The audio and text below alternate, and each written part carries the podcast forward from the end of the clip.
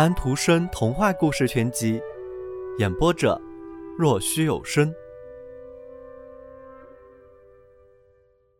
第三十一页，月亮说道：“那是在一个小城镇里，我是去年看见他的。不过这不要紧，我看得清楚极了。今天晚上我又在报纸上读到关于他的东西，可是却很不清楚。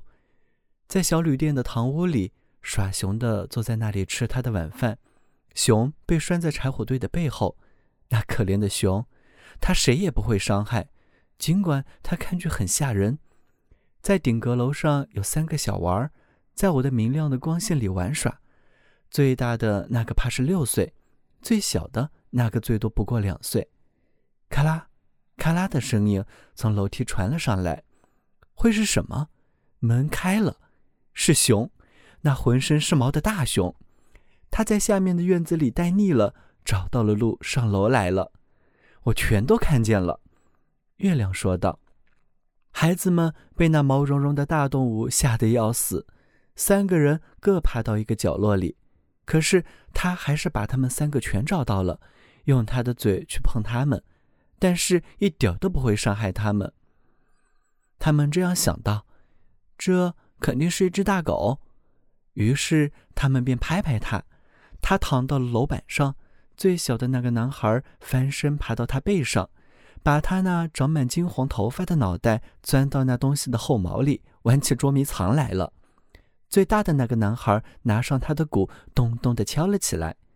熊立了起来，用后腿开始跳起舞来，这真好玩。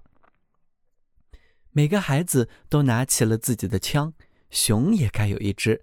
他还牢牢地抱着他，他们有了一个很了不起的同伴。于是他们开始操起步来，一、二、一、二。接着有人扭门，门开了，是孩子的母亲。你真该看到他那副模样，看到他吓得一个字也说不出的那个样子，脸白的像涂了白浆的墙，口半开着，那一双痴呆的眼睛。